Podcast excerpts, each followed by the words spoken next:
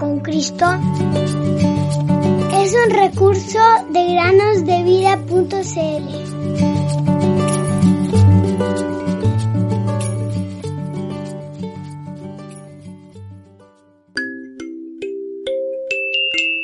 Y dará a luz un hijo y llamarás su nombre Jesús, porque él salvará a su pueblo de sus pecados.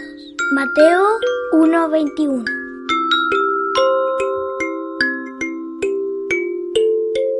Bienvenidos queridos amigos y amigas a un nuevo día de meditaciones en el podcast Cada día con Cristo.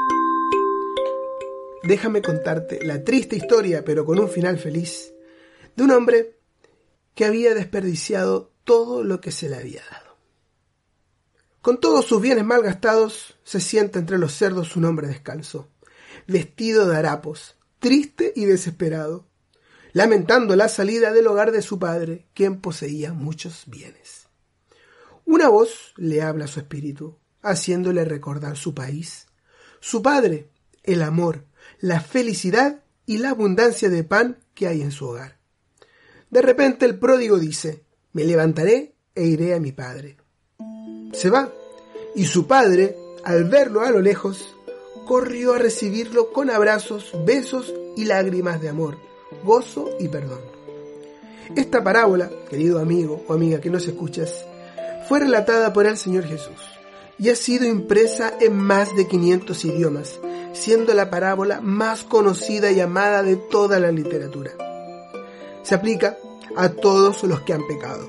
Y tú, hombre o mujer, niño o niña, eres pródigo o pródiga si no has regresado a Dios por medio de Jesucristo que es el único camino de regreso. ¿Cómo, cómo, es eso de regresar? Bueno, déjame decirte que todos los hombres se han alejado de Dios a causa del pecado. Romanos 3, versículos 10 al 12 dice así, No hay justo, ni aun uno, no hay quien entienda, no hay quien busque a Dios. Todos se han desviado, aún se hicieron inútiles. No hay quien haga lo bueno, no hay ni siquiera uno. Querido oyente, que aún eres un pródigo que no ha vuelto al hogar. Tú, que estás viviendo perdidamente, escucha el clamor de tu alma y podrás oír en tu corazón la dulce voz de Cristo que te invita amorosamente a regresar a la casa del Padre.